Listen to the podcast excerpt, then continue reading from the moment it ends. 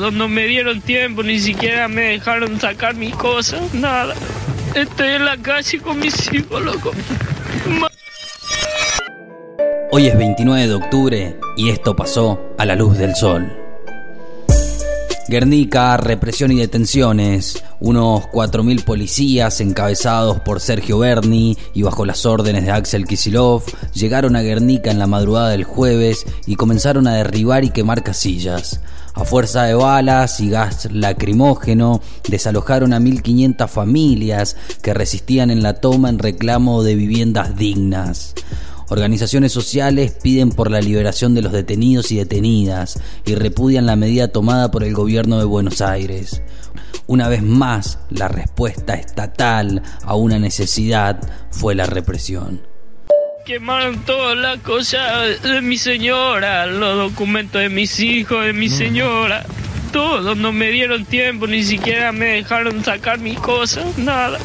Estoy en la calle con mis hijos, loco. Mal.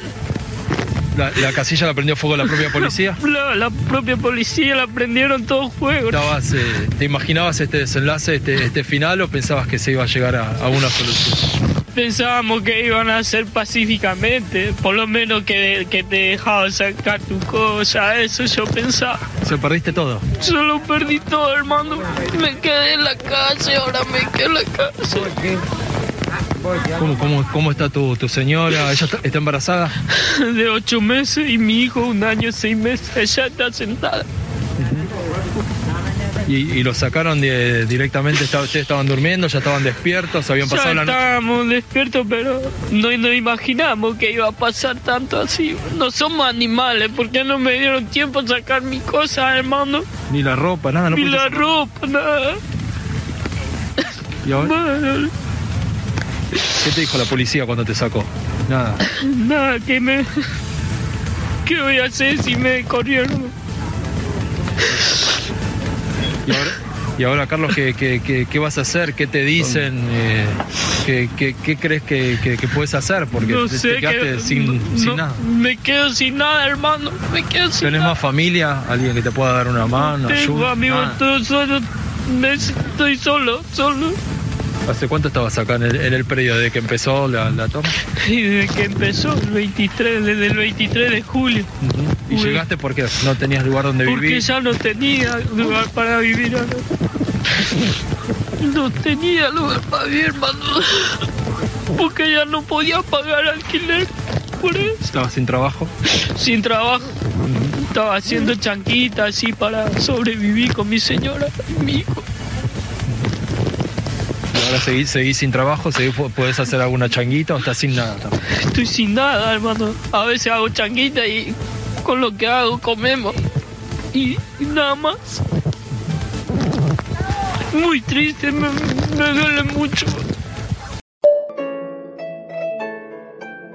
Coronavirus, Frontera pidió responsabilidad social para detener la cadena de contagios en Villa Mercedes. El intendente de Villa Mercedes, Maximiliano Frontera, pidió responsabilidad social para bajar la curva de contagios en la ciudad, que es la que más tiene casos registrados en la provincia desde el inicio de la pandemia. Primero resalta que Villa Mercedes fue una de las ciudades que al último entró en fase 1. Hemos tenido como seis meses de actividad casi normal. Quiere decir que por mucho tiempo la gente de Villa Mercedes, la mayoría acompañó todas las medidas. Fueron una de las últimas ciudades que entró en fase 1. El problema que tenemos siempre es el tema de la juntada, ¿no? Eh, a nosotros nos, la, situación se agravó cuando algunos empleados de una industria fueron a comer un asado y fueron a las industrias y nos entraron por estas comunidades cerradas muy grandes y de ahí empezó a desparramarse el virus, ¿no? En la ciudad pero es, un claro, creo que análisis, ¿no? Cuando le digo que fue una de las últimas ciudades que entró en fase 1, o sea, quiere decir que por mucho tiempo la mayoría de la gente respetó y acompañó las medidas. En este momento estamos con las nuevas medidas, un muy fuerte acatamiento de la comunidad. Esta semana han han trabajado, se está trabajando bastante también los controles de circulación y analizar que Villa Mercedes, el 80% de su actividad depende de la actividad económica privada. Hay una preocupación, hay una realidad en Villa Mercedes, eso tampoco lo puedo negar desde el punto de vista de contagios, y bueno, y apelamos también mucho a la responsabilidad social, porque en el caso de Villa Mercedes, cuando el análisis es, es, es así, que ingresa por las industrias, eh, una comunidad cerrada de muchos trabajadores, los trabajadores mayoría, obviamente, en su totalidad viven en los barrios. El mayor problema de circulación y contagio lo tenemos en los barrios, donde ahí yo solicitamos pedir foco de, control de la circulación de la calle eh, y, toda esa cuestión. Eh, el microcentro de la ciudad de Mercedes son cuatro manzanas en la redonda, la principal actividad, ¿no? Se puede controlar más y de hecho se está haciendo se lo está haciendo. Pero bueno, vuelvo a repetir, eh, me parece que el 80% de la actividad económica, comercial, industrial, agro, bueno, depende, es netamente eh, independiente, ¿no? Entonces es muy difícil y es entendible también, estamos llegando a, meses de, lo que pasó esto y bueno, no pasa acá únicamente, fíjate lo que está pasando en el mundo. Otras cinco escuelas rurales retomaron la presencialidad. Escuelas rurales de los departamentos Yacucho y Chacabuco retomaron las clases presenciales esta semana. Suman así 30 los establecimientos que volvieron a la presencia en la provincia.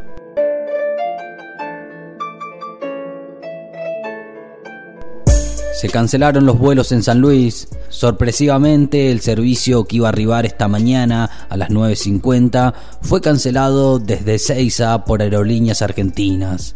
Fernando Gatica, secretario general de ATE en San Luis, dijo desconocer los motivos, pero su gremio publicó este miércoles un llamado a paro y movilización para este 6 de noviembre y los empleados puntanos entraron en un estado de asamblea permanente.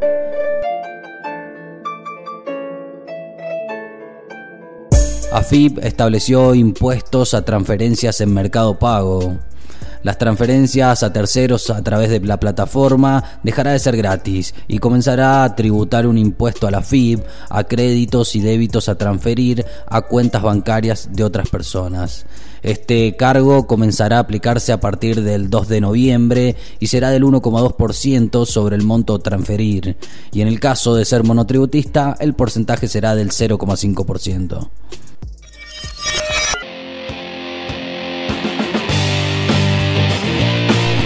Y esto también pasó en Argentina y en el mundo.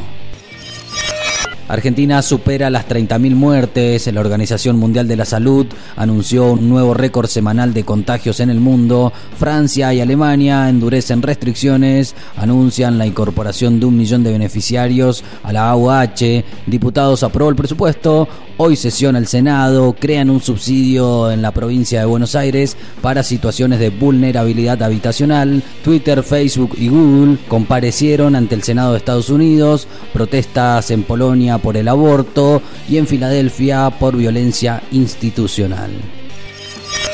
Y esto fue A la Luz del Sol, el daily podcast de Góndola y Grupo Ciudad.